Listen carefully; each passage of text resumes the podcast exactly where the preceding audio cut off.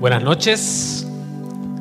Vamos abriendo nuestras Biblias en Mateo capítulo 1 y vamos a seguir estudiando la serie que comenzamos desde el primer fin de semana de, diciembre que hemos estado estudiando el reto de la Navidad. Yo sé que algunos ya están desesperados por comer tamales, pero creo que necesitamos abrir la palabra de Dios antes de, de poder ir a nuestras casas. En estos tiempos generalmente nosotros pensamos en pasar tiempo con nuestras familias, vamos a compartir comida, algunos tienen el privilegio de recibir regalos, pero es muy importante que nosotros entendamos la razón por la cual nosotros celebramos la Navidad. La Navidad es la celebración del nacimiento de nuestro Salvador Jesucristo, que Él vino a la tierra a morir por nosotros y ser el Señor de nuestras vidas. Y fuera de eso, todo lo que nosotros hacemos y, aprendemos y disfrutamos en este tiempo, todo es algo secundario. Hoy vamos a estudiar la segunda parte del capítulo 1 de Mateo. Y la razón por la cual el apóstol Mateo escribe este evangelio es para que no tengamos duda de quién es Jesucristo. Que nosotros sepamos verdaderamente a quién estamos sirviendo, a quién estamos alabando, a quién rendimos nuestras vidas. Y en Mateo capítulo 22 Jesús le hace una pregunta a los fariseos para saber qué es lo que ellos estaban pensando. Mateo 22, versículo 41 dice, y estando juntos los fariseos, Jesús les preguntó diciendo, ¿qué pensáis del Cristo? ¿De quién es hijo? Le dijeron, de David. Ahora piensen un poquito en esto. ¿Quién es Jesús para ustedes? ¿Qué pensáis del Cristo? ¿Quién es Jesús? ¿De quién es hijo? Y la razón de la pregunta de Jesús hacia los fariseos era porque muchos cuestionaban si Jesús era el hijo de José. Muchos creían en este tiempo que Jesús era un hijo ilegítimo de él y de María, de que un soldado romano se había metido con ella. Pero la pregunta es un poco más compleja de lo que parece. Porque afirmar que Jesús era el, el, del linaje de José, que era el hijo de José, eso afirmaba de que Jesús era el linaje de David. Y el Mesías iba a venir de la descendencia del rey David. Y saben algo más que esto, algo más importante. Era no solo que Jesús era el hijo de David, era que Jesús es el hijo de Dios. Jesús es el Emanuel, el Dios con nosotros. Y esa es la pregunta, y esa es la pregunta que contesta Mateo en el capítulo 1. Jesús es el hijo de David y Jesús es el hijo de Dios. La semana pasada, bueno, el domingo eh, eh, del fin de semana pasado, estudiamos con el pastor Pablo los primeros 17 versículos. Y algo muy importante que él decía era que la palabra genealogía venía de la palabra Génesis. De ahí viene. Eso está en Mateo 1.1. La palabra genealogía es la palabra Génesis que nos habla del origen de Cristo. Pero los primeros 17 versículos nos hablan del origen de Jesús como heredero del trono de David. No solo eso, nos habla de que Jesús era 100% hombre. Muchos creían que Jesús, que el Mesías que iba a venir, era una persona que los iba a libertar de la esclavitud del pueblo romano. Pero Jesús era el heredero del trono, era 100% hombre y al ser 100% Dios también, Él tenía la potestad de morir en la cruz para expiarnos de nuestros pecados. Y eso es lo que vemos a partir del versículo 18. No solo que Jesús era 100% hombre, el heredero del trono de David, sino que Jesús es 100% Dios. Y miren lo que dice el versículo 18. Solo quiero leer la primera parte. Dice, el nacimiento de Jesucristo fue así. Y antes de sumergirnos en el pasaje, quiero resaltar una sola palabra, la palabra nacimiento. Porque en el original, la palabra nacimiento es la misma palabra genealogía, que significa el Génesis. Los primeros 17 versículos, el Génesis de Jesús como hombre. Y del versículo 18 al 25, el génesis de Jesús como Dios. Y eso es lo que vamos a ver hoy. Cinco puntos alrededor del nacimiento de Jesús que nos confirman que Jesús era el Dios que vino a la tierra a morir por nosotros.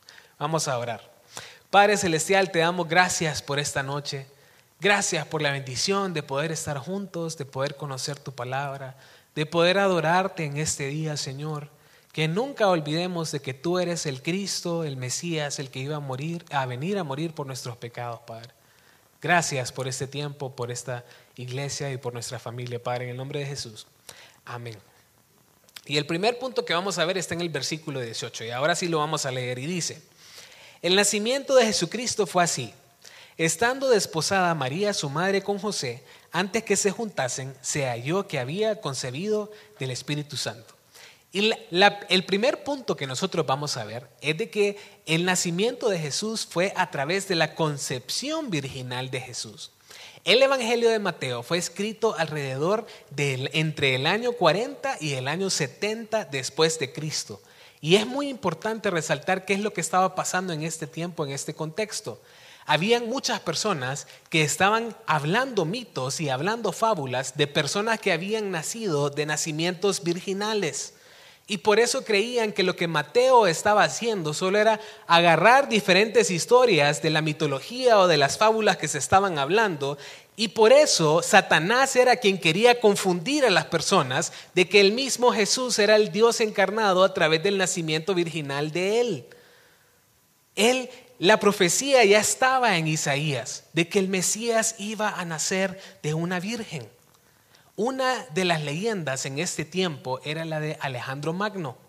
Alejandro tenía una mamá que se llamaba Olimpia y tenía un padre que se llamaba Felipe de Macedonia. Y ellos vivían con una mascota que era una serpiente. Hasta dormían con esta serpiente, dice la mitología griega, yo no sé. Entonces se dice que Zeus, para interactuar con los humanos, él muchas veces tomaba diferentes formas, a veces de animales, a veces de cosas, pero que Zeus toma la forma de esta serpiente y que Alejandro Magno es eh, eh, concebido a través de la unión de esta serpiente que era Zeus con Olimpia, que era la, la mamá de él.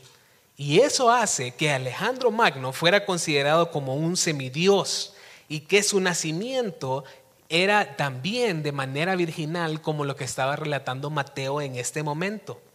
Y muchos judíos creen que lo que hizo Mateo fue exactamente eso, tomar una de las historias de la mitología del nacimiento virginal de Jesús y ponerlo en la palabra de Dios. Pero eso hace a Mateo un mentiroso. Y eso hace que la palabra de Dios no sea verdad. El nacimiento virginal de Jesús muestra el milagro de que Dios a través de su Espíritu Santo pone la semilla de Dios en María para que a través de ella pueda nacer alguien que era 100% hombre y 100% Dios. Si Jesús hubiera nacido de la concepción de un hombre con una mujer, él hubiera tenido una semilla pecaminosa, así como todos nosotros. Así como todos nosotros heredamos el pecado de Adán, así también Jesús hubiera sido un pecador también y eso no fue así. Él era 100% hombre y 100% Dios. Y esta es la confirmación de la profecía dada en Génesis capítulo 3, versículo 15. Miren lo que dice ahí. Y pondré enemistad entre ti y la mujer, y entre tu simiente y la simiente suya, y ésta te herirá en la cabeza y tú le herirás en el calcañar. Esa fue la promesa de Dios de enviar al Mesías, a su Hijo, a través de la mujer. Y a través de la mujer Él iba a venir a morir en una cruz por nosotros. Pero hay algo muy importante en Génesis 3.15. Porque dice que habrá enemistad entre la simiente de ti, la serpiente, y la simiente de la mujer. Pero hay algo muy interesante. La mujer no tiene simiente, solo el hombre. Entonces el hijo que iba a nacer de esta mujer traía la simiente de Dios. El nacimiento virginal de Jesús es la primera confirmación que tenemos que el hijo que iba a nacer de María era el mismo Dios. Ahora, ¿quién era María? La Biblia no nos habla mucho acerca de ella. La Biblia nos habla de que María era una, mujer de escasos recursos, de Nazaret, que tenía una prima que se llamaba Elizabeth, que era la madre de Juan el Bautista. Nos dice que María era devota a la palabra de Dios. Algunos teólogos creen que María tenía entre 12 y 13 años, imagínense. La, responsabilidad tan grande que iba a tener esta mujer desde muy pequeña. A diferencia de lo que muchos piensan, María era igual que nosotros. María también era una mujer pecadora. Y a pesar de eso, Dios en su gracia permite que a través de ella iba a venir el Mesías que tenía un plan para nosotros. Pero algo que podemos resaltar de María era la actitud que tomó ella al recibir el mensaje del ángel. Miren lo que dice Lucas capítulo 1 versículo 38. Dice, entonces María dijo, he aquí la sierva del Señor, hágase conmigo conforme a tu palabra. Y el ángel se fue de su presencia. ¿Qué hizo María? Creyó y obedeció. Fue una mujer de fe. Y algo que todos tenemos que entender es que como hijos de Dios, todos estamos al servicio del Señor. Esa es nuestra responsabilidad. Ese es nuestro trabajo. Todo lo que hagamos debe ser para la gloria y la obediencia a su palabra. Y cuando, la, cuando, Dios nos llama a ser padres, a criar una siguiente generación, Dios nos da a nuestros hijos para que le podamos servir y guiar en base a la palabra y la obediencia a los caminos del Señor. Ahora la responsabilidad de María, como les había dicho, era muy grande. ¿Y por qué? Porque en este tiempo María estaba desposada por José. Eso es lo que nos dice Mateo 1.18. Ahora, las bodas judías en este tiempo se hacían en dos etapas. Primero la etapa del desposamiento y después la fiesta, que la fiesta duraba siete días. Si a mí me hubiera tocado casarme por siete días, lo hubiera pensado mejor. La planificación de un día es suficientemente estresante. La etapa del desposamiento duraba 12 meses y en este tiempo las personas se comprometían, el esposo tenía que dar un dote por, por, por, por su esposa y esto también les iba a asegurar de que este dote iba a ser como un seguro para que ellos se mantuvieran juntos. Pero la etapa del desposamiento principalmente era para que las, las parejas se mostraran fidelidad en este tiempo. Ellos ya estaban casados, ya tenían un contrato matrimonial, pero no habían consumado su matrimonio hasta el tiempo de que se casaban. Ahora, el hecho de que María saliera embarazada en este tiempo aseguraba dos cosas. La primera es de que el hijo de María no era de José, sino que era del Espíritu Santo. Pero también el hecho de que María saliera embarazada en este tiempo la exponía al juicio la exponía delante de las personas a que la llevaran a pedrear hasta la muerte. Piensen en lo que estaba pasando en ese tiempo. 400 años del silencio de Dios. Dios no había hablado a través de profetas, no había hablado a través de ángel, y viene una mujer que se embaraza en su tiempo de desposamiento y que comienza a decir a las personas, fui visitada por un ángel y el fruto de mi vientre es del Espíritu Santo. ¿Quién le iba a creer? Y aún así ella aceptó. Aceptó lo que Dios quería hacer con ella. Y hizo el plan de Dios, se sometió a su plan. Y eso es lo que estamos viendo en Mateo capítulo 1. Cómo Jesús nació a través de la concepción virginal y eso demuestra que Él era Dios. ¿Creemos este mensaje? ¿Estamos dispuestos a someternos a los planes de Dios para nuestra vida? Dispuestos a sufrir todo tipo de consecuencia por nuestra obediencia al Señor, como lo hizo María. Ahora miren lo que está pasando en el versículo 19.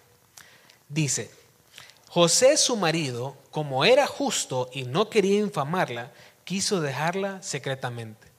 Y el, y el versículo 19 nos habla un poco más acerca del carácter de José. José era un carpintero, también era joven, se cree que tenía entre 13 y 15 años, y la Biblia lo describe a él como un hombre justo, un hombre irrepensible, un hombre que sigue la palabra de Dios, que vive en base a ella, alguien que temía a Dios. Pero piensen, José, a pesar de que era un hombre que seguía a Dios, estaba viendo a un mensaje del ángel. En este momento José tenía una decisión que tomar. Y en base a la ley del Antiguo Testamento, él podía hacer dos cosas. Y la primera está en Deuteronomio 22, 20. Miren lo que dice ahí. ¿Qué pasaba con una mujer cuando un hombre se daba cuenta que la esposa con que se iba a casar no era virgen? Miren lo que dice ahí. Mas si resultare ser verdad que no se halló virginidad en la joven, entonces la sacarán a la puerta de su padre y la apedrearán los hombres de su ciudad y morirá, por cuanto hizo vileza en Israel, fornicando en casa de su padre, así quitarás el mal en medio de ti. Y en base a eso, ¿qué podía hacer José? Exponer a su esposa públicamente y que la mataran y la apedrearan. Pero José amaba a María, José la quería proteger, José quería que su reputación fuera protegida y la, María no podía proteger su propia reputación, la tenía que hacer su marido. Y la segunda decisión que José pudo tomar en base a la ley es dejarla de una manera silenciosa. La pareja podía pararse delante de dos o tres testigos y firmar una carta de divorcio sin que nadie se diera cuenta. Miren lo que dice Deuteronomio 24.1.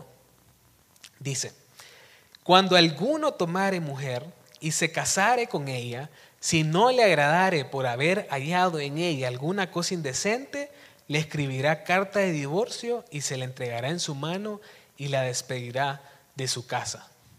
Y eso implicaba que la mujer no iba a ser sometida a juicio no iba a ser expuesta públicamente. Nadie se tenía que enterar, incluso en la carta de divorcio no se tenía que escribir la razón por la cual el hombre la iba a dejar de manera secreta.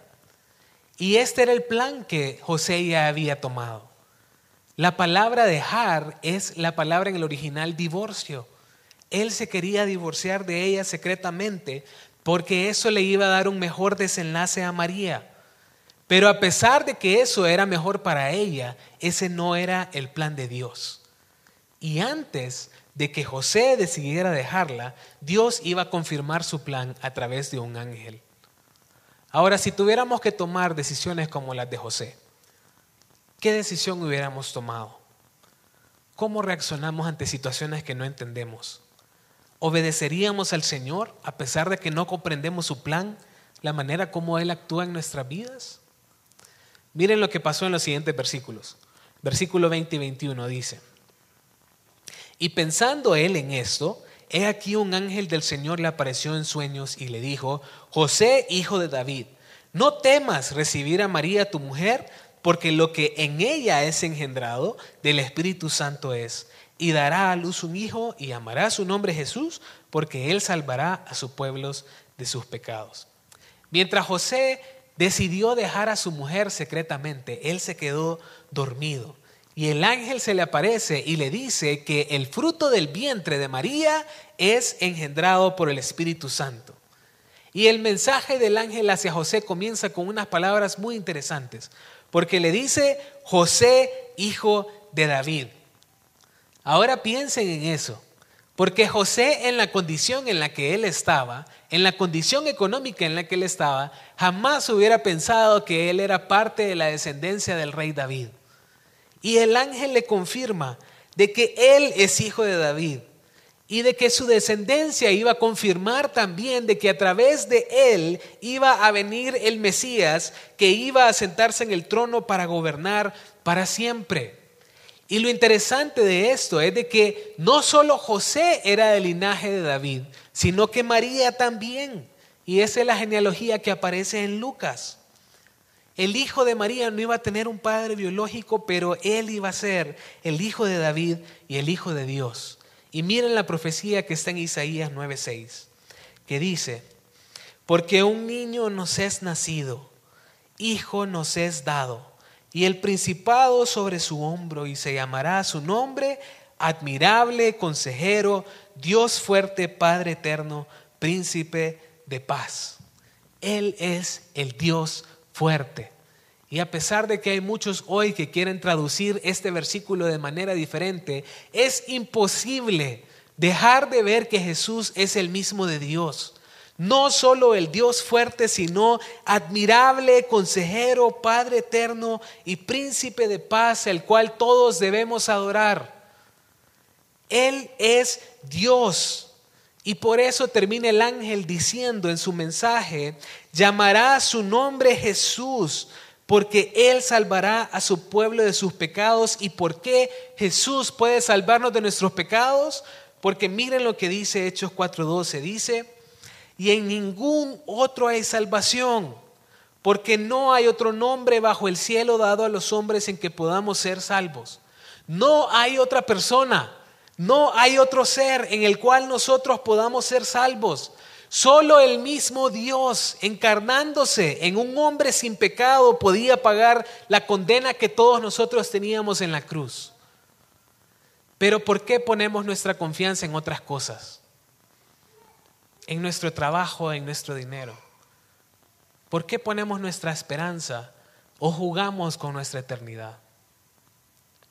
Miren lo que dice Salmo 20, 6 al 9. Dice, Ahora conozco que Jehová salva a su ungido, lo oirá desde sus santos cielos.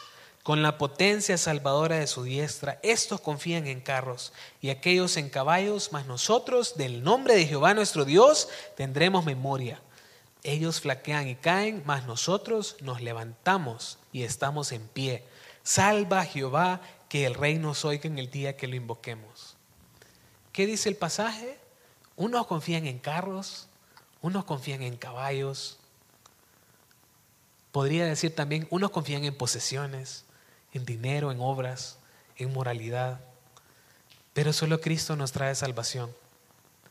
Solo Cristo puede quitar el pecado de nuestras vidas. Ahora, ¿quién es Jesús para nosotros? ¿Dónde está puesta nuestra confianza? ¿Saben? La manera como celebramos la Navidad demuestra también dónde está nuestra esperanza. Miren el versículo 22 al 23. Dice, todo esto aconteció para que se cumpliese lo dicho por el Señor por medio del profeta cuando dijo, he aquí una virgen concebirá y dará luz un hijo y llamará su nombre Emanuel, que traducido es Dios con nosotros. Mateo no solo habla de la comprobación del ángel, sino que nos habla de la misma comprobación de las escrituras.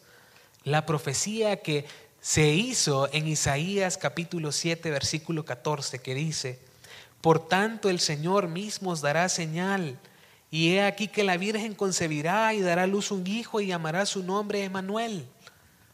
Pero ¿por qué se escandalizaron que una virgen había tenido a Jesús? Si ya estaba profetizado desde antes. En este tiempo, el rey Acaz, que era el rey que estaba eh, en el tiempo que Isaías escribió la profecía, él tenía mucho miedo de que el linaje de David fuera destruido porque el imperio de Siria estaba destruyendo todas las naciones del norte. Entonces el miedo que él tenía era de que después de él no iba a haber un rey del linaje de David que tomara el cargo y que la profecía de Dios se iba a cumplir de que el Mesías iba a venir a través de David. Y ahí es donde Dios manda esta profecía, de que la señal de que el Mesías iba a venir para salvar a las personas de sus pecados era a través de David y era a través de una virgen, que llamáramos su nombre Emanuel. ¿Y qué significa Emanuel? Dios con nosotros. La palabra Emanuel viene de dos palabras judías. Imano con, con nosotros y Él que es Dios. Por eso decimos El Shaddai, Dios y, y su terminación, El Elión. Pero ¿por qué Jesús no se llamó Emanuel? Porque Emanuel no, no es un título. Emanuel es la descripción de quién es Jesús. Él es Dios que vino a morar con nosotros para traer salvación a nuestras vidas. Algo muy importante que nosotros vemos a través de la profecía de Isaías es de que todas las profecías de Dios se cumplen. Algunas ya se cumplieron y otras están por cumplirse. Y a pesar de que para nosotros parezca algo imposible, de que una virgen iba a concebir y iba a dar a luz a un hijo, se cumplió. Y así como se cumplió esa profecía, todas las profecías de la Escritura se van a cumplir. Jesús vino a la tierra para servirnos y a obedecer a Dios para morir en una cruz por nosotros. Y la promesa de Él es que un día va a regresar por su iglesia y va a reinar con nosotros para siempre. Apocalipsis 19, 11 al 13 dice, entonces vi el cielo abierto y he aquí un caballo blanco y el que lo montaba se llamaba fiel y verdadero, y con justicia juzga y pelea. Sus ojos eran como llama de fuego, y había en su cabeza muchas diademas, y tenía un nombre escrito que ninguno conocía sino él mismo.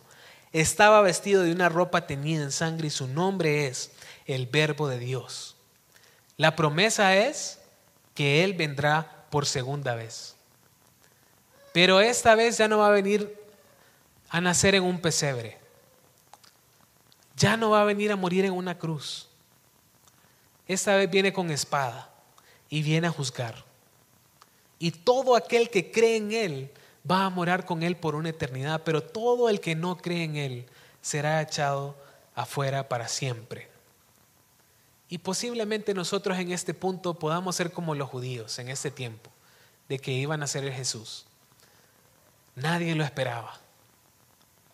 Posiblemente hay muchos hoy que nadie espera la segunda venida de Jesús, pero es algo real. Y así como Jesús vino a nacer a través de una virgen, así Él vendrá por nosotros. ¿Estamos listos para la segunda venida? ¿Listos para presentarnos delante de Él? ¿Creemos que las promesas de sus palabras son verdaderas?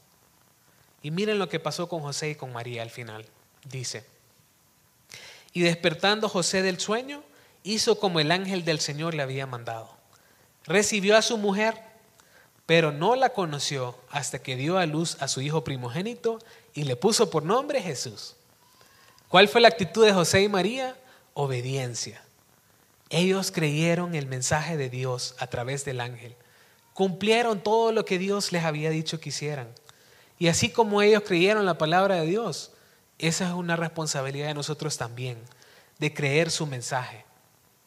La historia del nacimiento de Jesús comienza con personas que quieren infamar a María, que comienzan a hablar mentiras y fábulas acerca de eso. Y la historia de Jesús termina igual.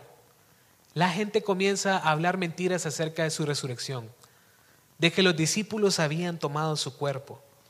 Pero la verdad es que Mateo nos deja claro que el Hijo que nace de María es el mismo Dios encarnado y nos da pruebas de que Él fue engendrado a través del Espíritu Santo. Cuando Jesús vino a la tierra, Él hizo muchos milagros y la gente comenzó a ver los milagros y dejó de pensar en, el propósito por el cual Jesús vino a la tierra a morir en una cruz por nosotros. Hoy en día creo que a veces nos comportamos igual. Posiblemente esta Navidad estamos enfocados en las celebraciones, en el tiempo en familia, pero no nos podemos olvidar de que estas fechas nosotros celebramos el nacimiento de Jesús, de que Él vino a salvarnos de nuestros pecados en una cruz. No hay otra razón para la Navidad, no hay. Celebrar que Cristo vino a la tierra para salvarnos no es algo solo del 24 de diciembre, no solo es algo del mes, es algo que tenemos que celebrar todos los días. Todos estábamos condenados a morir, separados de Dios, apartados de Él por una eternidad, pero Él decidió salvarnos. Él decidió venir a través de María para darnos vida eterna para que podamos tener una relación con Él para siempre. Si no tiene una relación con Jesús, hoy es el día. Hoy es el día de entregar su corazón a Él.